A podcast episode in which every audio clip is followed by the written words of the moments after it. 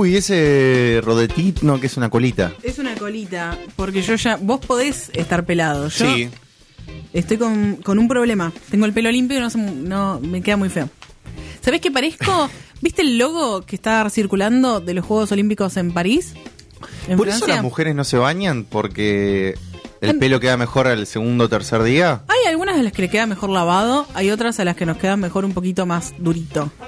Ahí va. Y recomiendan no lavarte el pelo todos los días, sino como día por medio. Salvo que uses determinados productos que no estén tan contaminados como el shampoo clásico. Mm, ¿Mm? mm, puede ser. El barato. ¿Sabés que conozco una chica muy cheta, muy cheta, muy cheta que usa Sí. shampoo seco?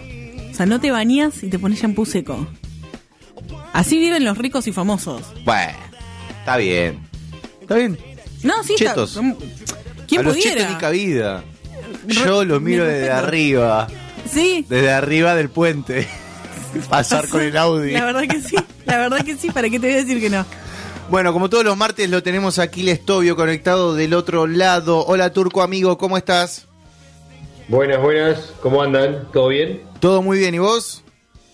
Bien, bien, acá andamos. Con un poco de frío, pero bien. Sí. Está fresca la onda, ¿no? Sí, se puso fresco. Che, escúchame, eh, ¿cómo estuvo tu fin de semana? Eh, mucho laburo, mucho laburo, Sí. pero bueno. Oh, pero todo muy bien. mal. Laburo birrero. Aquí, de frío, laburo. Un sufrimiento. Ay, Salvo, el sábado, el sábado fue como un día de descanso, ¿no? Sí, Pero sí. bueno, Así nos lo tomamos en La Plata todo. Dijimos, basta, día de descanso. Pum. claro, Chau. claro, claro. Querido Turco, ¿de qué vas a hablar hoy? Bueno, nos vamos a meter de lleno en la escena de Grunge, ¿sí? Eh, Aguante. La escena, la escena de Seattle, Sí. bastante conocida. Eh, Si tienen problemas de depresión, no escuchen esta columna. no, pero no vamos a hablar de cosas malas ni de cosas feas, vamos a ir a, a lo más relevante como para resumir. Aguante, dale. Porque, bueno, teniendo en cuenta eh, lo que veníamos hablando por ahí en columnas anteriores, bueno, creo que es la escena más relevante, ¿no? La única que rompe con todo, Sí. Totalmente. Después de Los Ángeles, ponele como capital de la industria, o Nueva York, que también en su momento hablábamos, eh, esta sería como la escena que eh, termina de cambiar un poco todo, da un giro eh, en la industria, termina de sacar un montón de, de bandas que hasta el día de hoy son ya pilares del rock, básicamente, y que también influenciaron muchísimo a lo que vino después, básicamente. Sí, totalmente. Aparte, abriendo los noventas y llegando muy, muy lejos, ¿no? Todo el mundo. Exactamente, es algo, una movida chiquita que se da en una ciudad y después termina, eh, termina siendo algo a nivel internacional, básicamente, ¿no? Termina trascendiendo mucho más de lo que esperaban. El hard rock de los 80 llega a su fin, básicamente. La gente medio que se cansa un poco y el grunge, o, o lo que después denominaron rock alternativo, que era todo lo que no era hard rock, que estaba, digamos, en la industria, o, o heavy metal, Sí. lo que la gente más conocía, digamos, ¿no? Sí, sí, sí. Eh, bueno, eh, la, la gente empieza a optar, digamos, por, por esa opción, ¿no? Eh, cambian algunas normas, las reglas del juego. El sonido, entre otras cosas, también mucho tiene que ver las letras, la temática, ¿no? Sí. El rock venía con una temática bastante obsoleta, con letras bastante machistas, misóginas, por ejemplo, entre otras cosas, miles de cosas.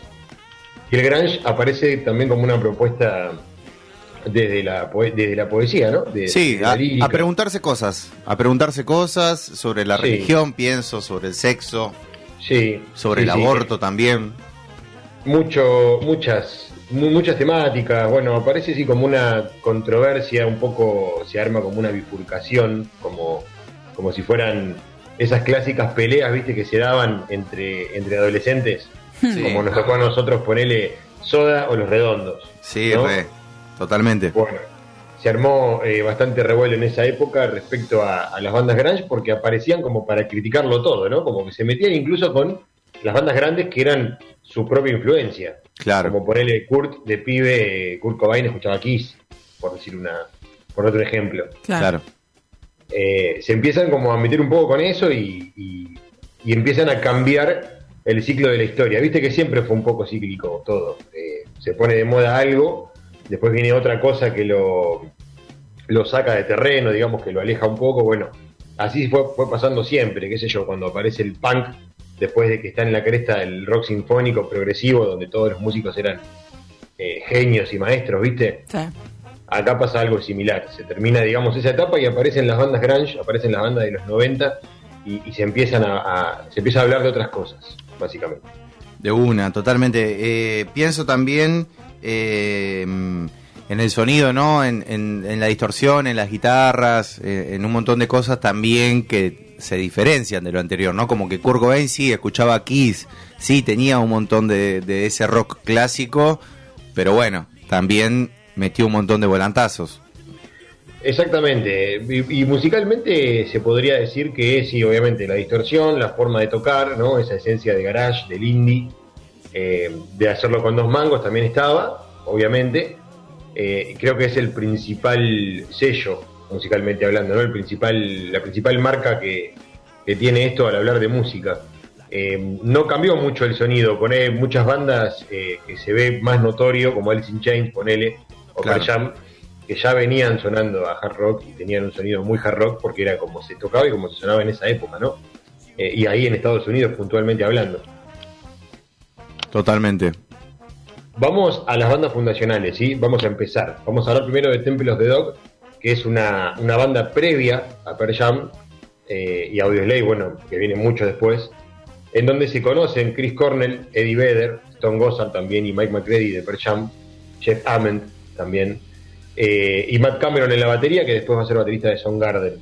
Si les parece, vamos a escuchar la primera canción de Temple Dale. of the Dog, que seleccioné previamente, Hunger Strike. La Vamos con ahí. esa. Clásico Dale. de la escena. Sí, A ver, a ver, ahí Juanma lo está... Maniobrando. Temple of the Dog, Hunger Strike. Tiene que estar en la lista. 33 de las 3. Estamos con Aquiles Tobio charlando de la historia del Grange. ¿Sabes que pensé ¿Qué que pasa, Grunge Camila? era solamente Nirvana? Ahí está, mirá. No. Bien, bien. Está bueno que lo digas para Obvio. toda la gente que piensa lo mismo. Ni hablamos. Escuchamos entonces.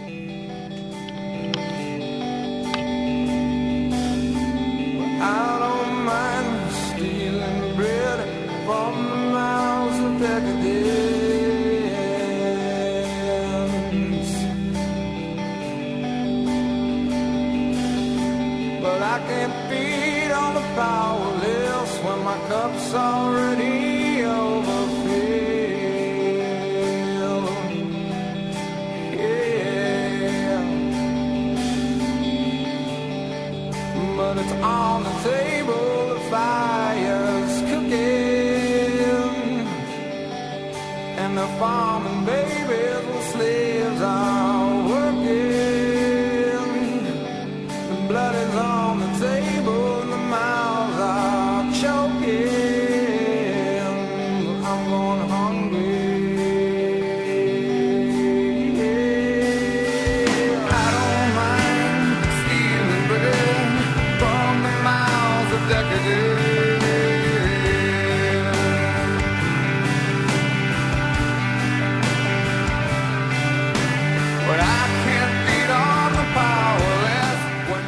Bueno, la voz inconfundible de Eddie Vedder, ¿no?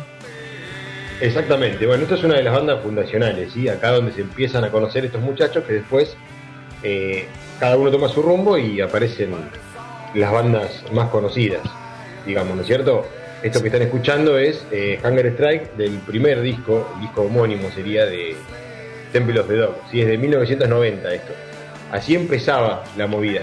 Después tenemos a los Melvins también, que de ahí aparecen Mike Dillard en batería y Boss Osborne, eh, voz y guitarra principal, que los dos son miembros de Fecal Matter, que es la primera banda de Kurt Cobain. ¿sí? Estamos hablando entre el 86 y el 87 más o menos. ¿sí? La previa de todo esto y unos años antes de que aparezca Nirvana. ¿sí? Traje una canción del primer disco de los Melvins, esto es bastante oscuro, ya tiene un sonido distinto, vamos a escucharlo a ver qué les parece. La canción se llama Echo Don't Piss Me.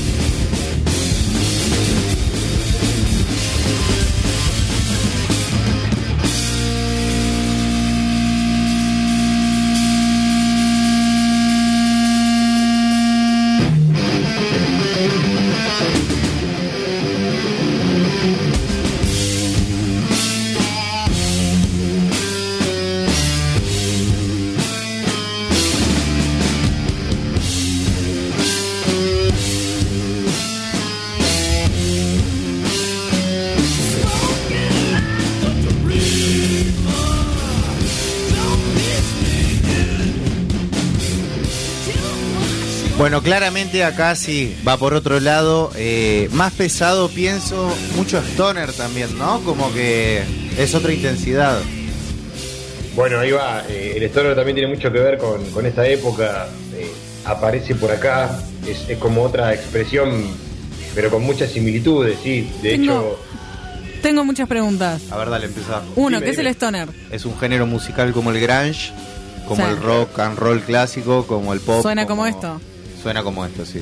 O sea, esto no es grunge, esto es grunge. Esto es de parte, de, es lo que dice es que acá empieza la escena grunge y se empieza a desprender De todos, los, cosas. todos Por- los integrantes que van nombrando, después van a nombrar Per Jam, van a armar Per Claro. Jam.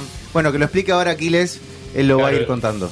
O sea, porque lo que a está sonando ahora es re diferente de lo que sonamos re- Claro, sonaba sí, recién. sí. A mí no Sí. me vengan a vender un grunge que no es. No, no, no, no. Pero, bueno, pero esa es la idea, mostrar las diferentes facetas, digamos, Claro. de, de esto. Para llegar a Claro. Nirvana. Y vamos a llegar a Nirvana.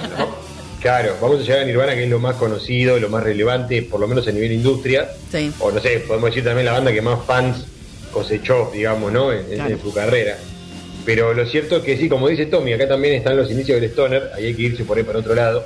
Pero algunos músicos, como es el caso de los Melvins, en estos primeros trabajos, y después investigan o escuchan cosas más acá en el tiempo, más de los 80, ponele, Mm. eh, no es lo mismo. Acá era demasiado crudo, era la manera de expresarse que tenían y era el estilo que querían hacer en esos momentos. Las bandas stoner después van mucho para ese lado, usan mucho ese tipo de, de sonido, esa atmósfera, ¿no es cierto? Esa oscuridad. La mayoría son fanáticos de Black Sabbath, Claro. que se intenta emular en esa época algo que Black Sabbath hacía a, a principios de los 70, digamos. y también eh, pienso en esto de que eran todos unos guachines, o sea, ahí Ah. tenían todos 20 y se estaban conociendo, conociéndose del barrio, de la ciudad, de la calle, muy bueno. Exactamente, pensá que eso que escucharon recién, Don't Pitch Me, del primer disco de los Melvins, es del año 87, eh, y este muchacho tenía, digamos, Mike Dillard, una banda, eh, perdón, Boss Osborne, eh, tenía la, lo que fue la primera banda de Kurt, ¿sí? De, él eh, como joven, cuando se acerca a la música, cuando agarra un instrumento por primera vez y se pone a cantar. Esa banda se llamaba Fecal Matter, ¿sí? Materia fecal. Bueno, sí, ahí tiene, ahí tiene todo lo, lo oscuro, lo que decimos. Y básicamente, sí. Eh, bueno, eh, después tenemos a Green River, ¿sí? Acá vamos a avanzar un poquito en el tiempo. Nos vamos al año, perdón, retroceder en el tiempo. En el año 84 estamos acá. Jeff Amen, eh, bajista, ¿sí? Después de, de Pearl Jam. Y Mark Arm, que después va a ser Matt Honey, ¿sí? Acá también tenés dos más, dos personajes más que se conocen acá y es otra de las bandas pilares fundacionales de lo que después va a ser el grunge. Vamos a escuchar también el primer disco de 1990, Dry as a Bone, Swallow My Pride, de Green River, un temazo. Ahí va.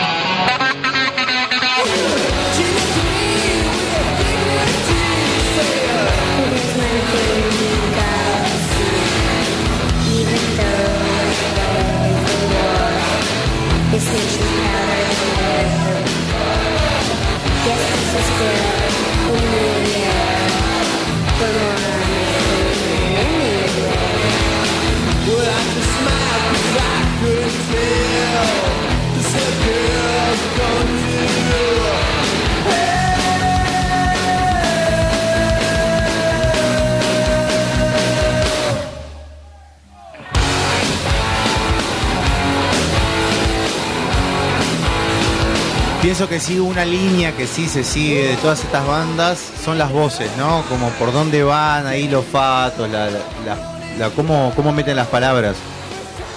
Exactamente, exactamente. Se hacen eh, dueños de, de- de un estilo, de hacer las cosas, de decirlas, una manera de tocar, un sonido determinado, que después se va a conocer como el sonido Seattle, ¿no es cierto? Claro. Porque básicamente son todos músicos que se conocen en esa escena. Y bueno, por último, dentro de las bandas fundacionales tenemos a Matt Honey, que lo mencionábamos recién, ya nos vamos al año 88, acá aparecen Stone Gossard y Jeff Ament, que después van a ser miembros fundacionales del Pearl Jam. Y tras la disolución de esta banda que escuchamos recién, Green River, aparece Matt Honey. Vamos a escuchar un tema del primer disco de Matt Honey del año 88, escuchen esto, Touch Me, I am sick, tócame, estoy enfermo.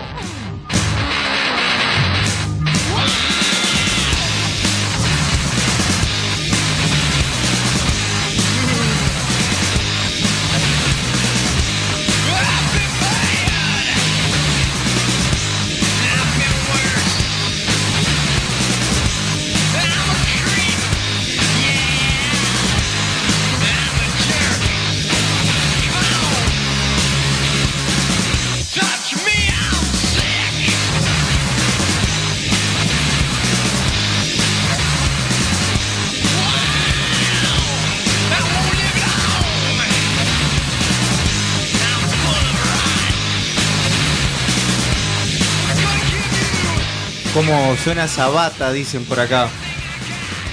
Tremendo, tremendo. Sí, sí. Te suena todo. Bueno, hasta acá la parte fundacional. Sí, eh, confío en vos, Tommy, porque yo no estoy recibiendo bien el retorno, no estoy escuchando los ver, temas. ahora así vemos. que Ahora vemos qué, qué sucede con los cosas de la controles. modernidad, la modernidad, la tecnología y todo sí, eso. sí, sí, sí. Bueno, eh, hasta ahí la parte fundacional. Sí, hasta acá los fundacionales. Después, eh, obviamente, la persona que quiere investigar más eh, se puede encontrar en internet con un montón de data. Hay un documental muy pela que se llama Hype de 1996, dirigido por Doug Prey, que es un, director de fotografía bastante grosso, que dirigió bastante videos eh, en esta época. Lo pueden encontrar en YouTube, eso. y también los que saben hacer el cambio, viste el cambio de VPN con el navegador, Sí. Te pones en Netflix Yankee, eh, Estados Unidos, Ah. lo puedes ver también. Ok. Datazo. Datazo. Sí. Un lindo documental, eh, resume bastante toda la, la historieta esta, cómo, cómo empieza la movida y también un poco el porqué, ¿no? Eh, un poco cómo eran ellos personalmente, porque eran todos pibes que eran amigos básicamente, que se empezaron a juntar eh, en un garage y a partir de ahí empezaron a salir una banda tras de otra, básicamente, Claro. porque son unos 7, 8 personas y de ahí tenés, no sé, 8 bandas, básicamente. Ahí va. ¿Quién pudiera? Increíble. Qué loco. Bueno, y después podemos pasar a lo más relevante. Eh, tenemos a los pilots, que si tenemos alguna duda le podemos preguntar al Bob. Oh, por favor. Es- ese sabe bastante de los pilots. Stone Eh, Temple Pilot, sí. Le mandamos un saludo, un abrazo si está escuchando, otro amigo músico platense. Eh, ellos eran de San Diego, California, si mal no recuerdo. Pero, bueno, eh, digamos que ranchaban en Seattle. Se juntaban con los pibes de Seattle. Viajaban, sí. Sí, hacían base ahí también, están, están adentro de esta movida. Eh, traje un clásico eh, de los pilots, que es Splash, que es uno de los que todo el mundo va a conocer. A partir de ahora empiezan a sonar canciones que todos conocemos. Sí, me encanta. Y este lo vamos a dejar un ratito, dale. Bueno, vamos Yo a dejar a un ratito. Vamos con los los pilots, pilots. tienen este hit, Splash, del disco Core de 1992.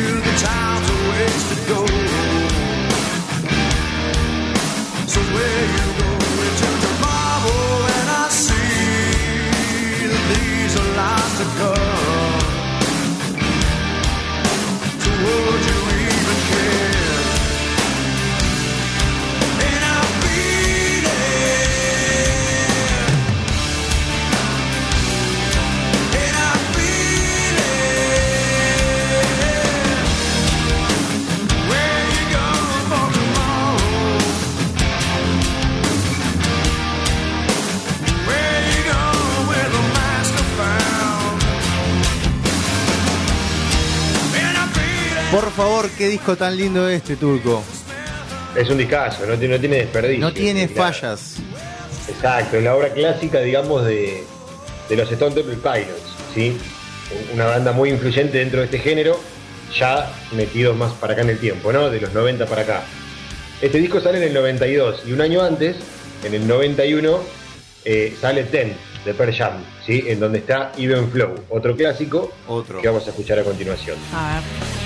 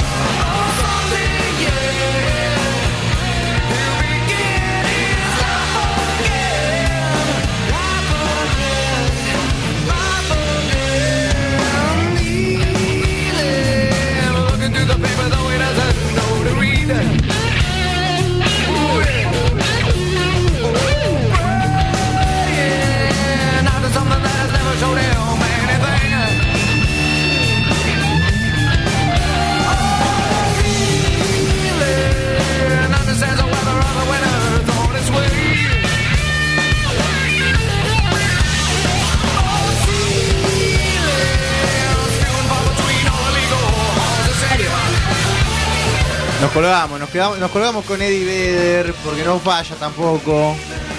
Aguante Per Jam. Sonando digo, Per claro Jam. sí. Ahí va. Temazo. Temón. ¿Cómo Bueno, seguimos? este, di- este disco también está plagado de hits. Sí, claro. El, el disco debut, si mal no recuerdo, de Per Jam, también plagado de hits. Y bueno, ahora nos vamos a Soundgarden, ¿sí? Donde Sí. aparece Chris Cornell al frente, Sí. pero traje algo del primer disco. Podemos hacer el obituario también, ¿no? De los muchachos, porque ya no lo tenemos eh, Sí. a Scott Weiland entre nosotros, cantante de los Stone Temple Pilots, que falleció en madre. 2010, Sí. si no recuerdo mal, 2011. eh, justito Sí. después de que había venido a Argentina. No recuerdo la fecha, no recuerdo la fecha. Eh, pero sí, sí, no, no, no hace mucho. Y bueno, eh, Chris Cornell tampoco hace, hace mucho. Chris Cornell tampoco. Nos metemos en Eh, Soundgarden. Un minuto de silencio. Sí, a partir de ahora todos los vocalistas están difuntos, en realidad. Eh, me acabo de dar cuenta de eso. Está, ahí, me pasa eh, me pasa Iana Yesa eh, diciembre de 2015 así que a mí decía eh, un minuto de silencio tenemos que hacer como cinco minutos pero dale Y claro, porque después tenemos Soundgarden, Alice in Chains y después Nirvana. o Ay, todos qué pesadas, todas muertas.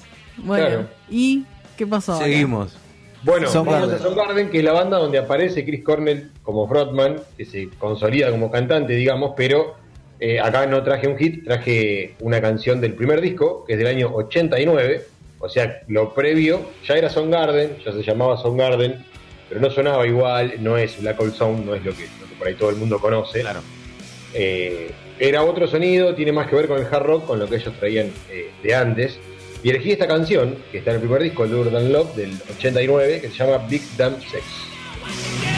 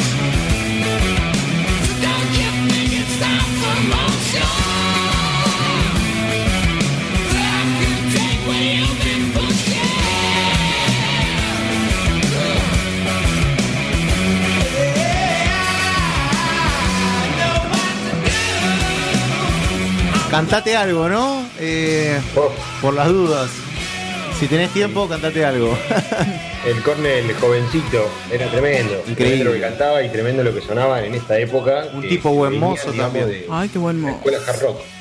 sí totalmente ¿Me decían algo? Perdón, no lo escuché. no decíamos que qué tipo buen mozo Lo importante. Sí, sí, alto fachero. el sí olvídate Por supuesto. ahí va Sí. Bueno, vamos a pasar a Alice in Chains. Oh, mejor banda de la historia de la música por favor que a vos te encanta. Sí. En el primer disco Facelift de 1990 sacan el hit que sería este que vamos a escuchar a continuación, Men in a Box. Clásico. dale subile Juan Costela Subile, subile.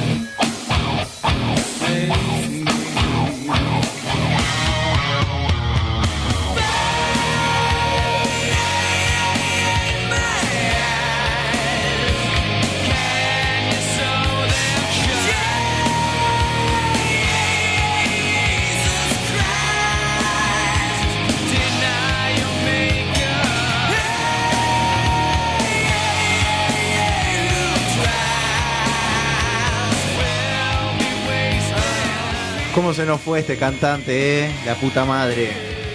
También, también, lamentablemente, sí.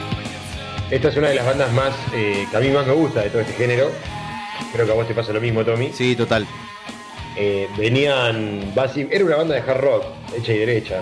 ¿no? Lo que hacen es pegar ahí como un volantazo eh, y se meten de lleno también un poco por ser de ahí, por estar en la movida. Pero son los que los que tienen un poquito esa marca distinta, ¿no? Claro. Totalmente, sí. como siempre me dio esa sensación, tienen un sonido más cercano al heavy o al hard rock que era más de los 80. Sí, sí, sí, totalmente. Y, y recién decíamos con Cami, o sea, de todo lo que veníamos escuchando, sobre todo lo fundacional, ¿no? Y, y sacando a Pearl Jam, es lo más radial también. Sí, se Eh, escucha limpio. Esta escucha- parte, es- esta parte, ¿no? Este facelift. Después hay partes oscurísimas de Alice in Chains que, que obvio eh, es parte de otra esencia. En Dirt, ponerle que es el disco que sigue, es otra Claro. cosa. Exacto, exactamente.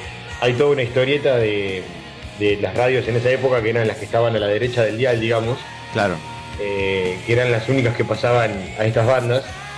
Hay otro documental, mirá, me acabo de acordar, se los recomiendo, eh, porque me estoy acordando ahora en realidad. Eh, VH1 tenía una serie de documentales eh, así hechos por épocas, digamos, Sí. y hay uno de rock alternativo muy interesante, pero es norteamericano en general, o sea que adopta también bandas que venían de otro lado. O sea, la capital del rock alternativo era Seattle, iban todas a parar a Seattle, pero algunas venían de otros lados, como decíamos ahí los Pilots que venían de, de San Diego, California, y no sé, los R.E.M., ponele, que si no me equivoco eran de Georgia, o de otro lugar ahí que está en el medio.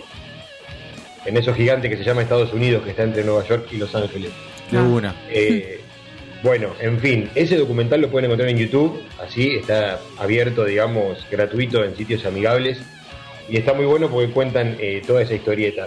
Y sí, ellos eran uno de los más radiables y, y todas estas bandas tenían sus canciones para sonar en la radio, básicamente, ¿no?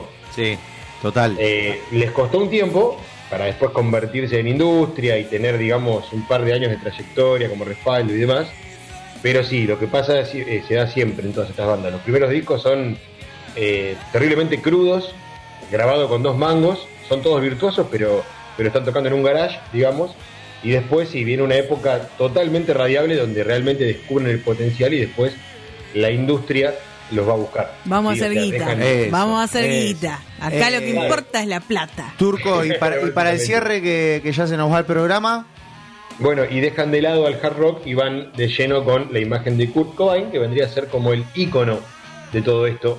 El más conocido, tal vez el más relevante, tal vez el que todo el mundo conozca. el más relevante porque se murió primero. Porque ¿O el era más lindo. Porque, Bueno. Porque era lindo. ¿Por qué? Por la hacía- porque, era el- porque su música era la más popera de todo este palo. ¿Eh? Y eso, es debatible. Eso es debatible, habría, habría que ver. En realidad, en realidad hay un poco de eso, hay un poco de, de- de su, su facha, su pinta, su manera de hablar, su manera de comunicarse, pero también es cierto que era un tipo con mucho potencial, sumamente creativo. No era tan virtuoso como guitarrista, pero sí era súper creativo musicalmente. Sí, obvio. Virtuoso en lo que se refiere a la técnica, que por ahí es lo que lo- los violeros del, del ambiente del rock lo ligan directamente a la técnica, ¿no? Pero bueno, en este caso el virtuosismo de por ahí pasaba por otro lado. Era un tipo con una facilidad enorme para componer canciones y para hacer cosas incluso que los profesores de guitarra decían, no, eso no. Y él, bueno, lo hacía igual y lo hacía quedar bien. Eh, yo creo que un poco también es por eso que las canciones de Nirvana trascendieron, porque logran diferenciarse del resto, digamos, ¿no? Un poco lo que le pasa a los Guns en toda esa época de las bandas de California, que es como la única que sobresale y sale de todo ese mundillo y pasa a ser una banda número uno, Claro. ¿no es cierto? Claro. Básicamente. Bueno, eh, Turco, perdón, eh, que te interrumpo.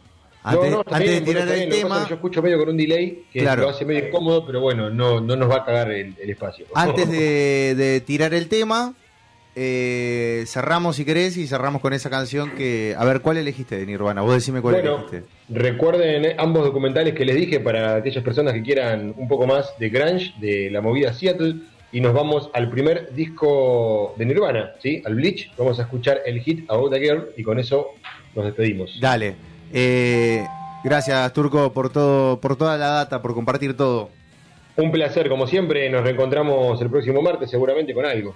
Abrazo grande. Un abrazo a todo el equipo. Y así nos vamos.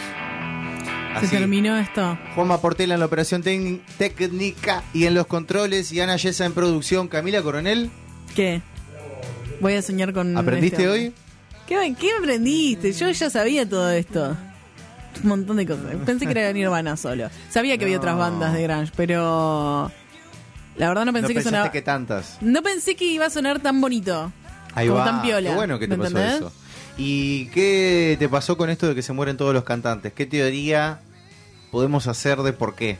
Que estaban todos pasados. Muy bien. Eh, es lo que corresponde decir Juan Portela y Ana Yesa, acá mi coronel. Mi nombre es Tommy San Juan. Nos volvemos a escuchar mañana a las 12, como todos los días.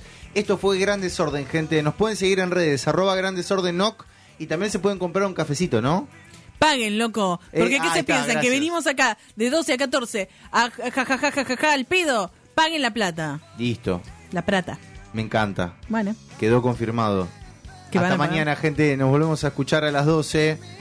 Gran Desorden, arroba Gran Desorden arroba Radio Colmena, las redes de la radio, radiocolmena.com. Descárguense la app. Nos escuchamos mañana. Nos vamos con Nirvana. Chau.